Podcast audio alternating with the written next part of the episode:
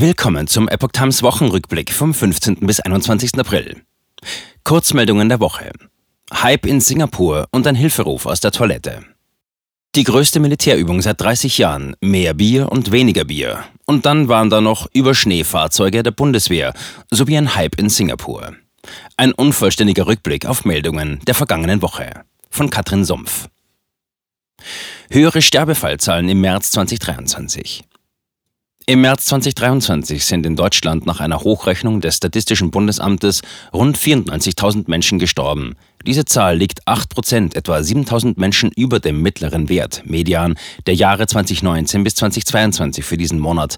Im Februar 2023 hatten die Sterbefallzahlen noch im Bereich des Vergleichswerts der vier Vorjahre gelegen, plus 1 Prozent. Zeitgleich mit den erhöhten Sterbefallzahlen gab es im März eine hohe Zahl an Atemwegserkrankungen in Deutschland. Laut Influenza-Wochenblick des Robert Koch Instituts sind die Kriterien für eine Grippewelle seit Ende Februar erneut erfüllt. Größte Militärübung seit 30 Jahren. Am 17. April hat Schweden eine große Übung namens Aurora 23 gestartet. Geübt wird, was sie tun würden, wenn das Land von einer nicht genannten ausländischen Macht angegriffen würde. Mit dabei das schwedische Heer, die Marine, die Luftwaffe, die Nationalgarde und Soldaten aus 13 Ländern. Geübt werden Gefechte am Boden, in der Luft, auf See, auf Übungsplätzen und auf zivilem Gelände. Testweise werden rund 700 US Marines und ihre Ausrüstung aus Norwegen verlegt.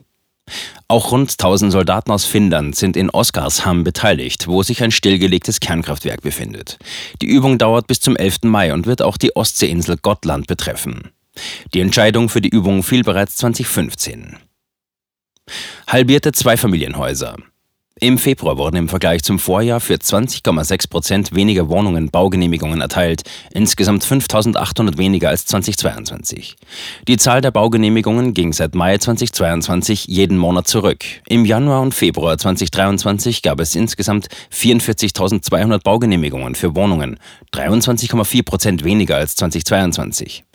Die Zahl der Baugenehmigungen für Einfamilienhäuser ging um 28,4 Prozent auf 9.300 zurück, die der genehmigten Wohnungen in Zweifamilienhäusern um 52,4 Prozent auf 2.600. Auch bei der zahlenmäßig stärksten Gebäudeart, den Mehrfamilienhäusern, verringerte sich die Zahl der genehmigten Wohnungen deutlich, und zwar um 23 Prozent auf 23.700 Wohnungen. Kernkraft. Durch den Atomausstieg steigt der CO2-Ausstoß von Deutschland um 15 Millionen Tonnen pro Jahr. Das berechneten Forscher der Universität Stuttgart nach der Abschaltung der deutschen Kernkraftwerke. Der Wegfall der Kernenergie wird vermutlich kurzfristig durch mehr Kohle und Gas ersetzt, was zu diesen Emissionen führt, so Studienautor und Physiker André These.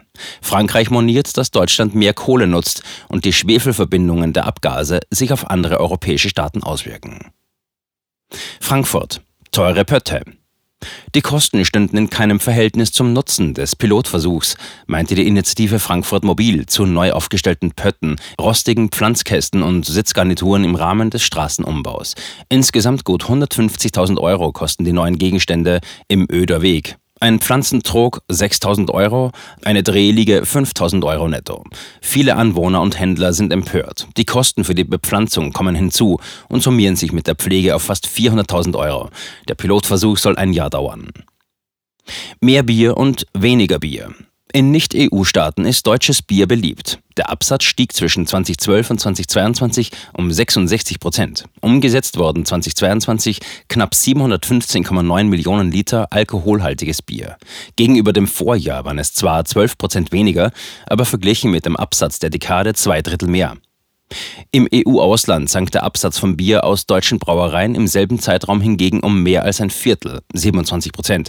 2022 waren es noch knapp 805,1 Millionen Liter im Vergleich zu gut 1,1 Milliarden Litern im Jahr 2012. Auch im Inland ging der Absatz innerhalb der Dekade zurück, um 11 Prozent auf gut 7,2 Milliarden Liter.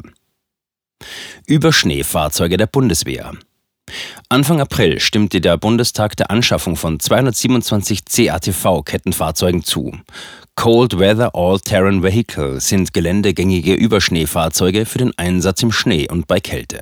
Finanziert aus dem Sondervermögen der Bundeswehr beläuft sich der Auftragswert von 919 Millionen Euro. Beläuft sich der Auftragswert auf 919 Millionen Euro. Produziert werden sie bei der Firma Hägglund, einer Tochter des britischen Herstellers BAE Systems. Über Schneefahrzeuge werden in Deutschland nicht gebraucht, erklärt World Economy. An den hochgelegenen Grenzen zu den neutralen Staaten Österreich und der Schweiz ist kein Militär notwendig. Eine Beschaffung mache nur dann Sinn, wenn die Fahrzeuge für militärische Aufträge in Skandinavien genutzt würden. Hype in Singapur. In Singapur steigt die Inflation. Der Zustrom reicher Chinesen treibt die Preise für Häuser, Immobilien und Mieten in die Höhe. Und nicht nur diese. Über die Herkunft der Milliardensummen, die in die Stadt fließen, sollten Banken allerdings lieber nicht reden. Diese Bitte habe die Finanzaufsicht des Stadtstaates geäußert, berichtet die Financial Times unter Berufung auf Bankmanager. Wohlhabende Chinesen wollen ihr Vermögen diversifizieren, der Kontrolle durch Peking und den wachsenden Spannungen in der Region ausweichen. Seitdem die KP China bei immer mehr Unternehmen hart durchgreifen will, sind sie mit ihrem Geld auf der Flucht. Hilferuf aus Toilette. Ein ungewöhnlicher Hilferuf ging am Sonntagabend, 16.04. bei der Polizei in Templin ein. Zwei Mädchen waren an ihrem letzten Ferientag am Busbahnhof in Templin in einer Toilette eingesperrt worden. Noch bevor die Beamten eintrafen, konnten sich die beiden befreien. Auf der Suche nach dem Täter ermittelte die Polizei einen Zwölfjährigen, der die Toilette nach eigenen Angaben zum Spaß verriegelt hatte. Die Beamten übergaben den Jungen an seine Großeltern. Streit um Rügener LNG-Terminal. Die Bundesregierung treibt den Aufbau einer eigenen Importstruktur für Flüssigerdgas voran. Pläne für ein Terminal am Standort Rügen sorgen allerdings für Widerstand auf der Insel. Die Bewohner sehen die Umwelt und den für die Insel besonders wichtigen Tourismus bedroht. Seit Monaten wird protestiert mit Demos, Bürgerumfragen, einer Bundestagspetition und Schreiben an die Ministerien. Kanzler Olaf Scholz und Wirtschaftsminister Robert Habeck wollen heute persönlich vor Ort Gespräche führen. Von der Regierung wird vor allem der Nachweis eines tatsächlichen Bedarfs für das Terminal erwartet.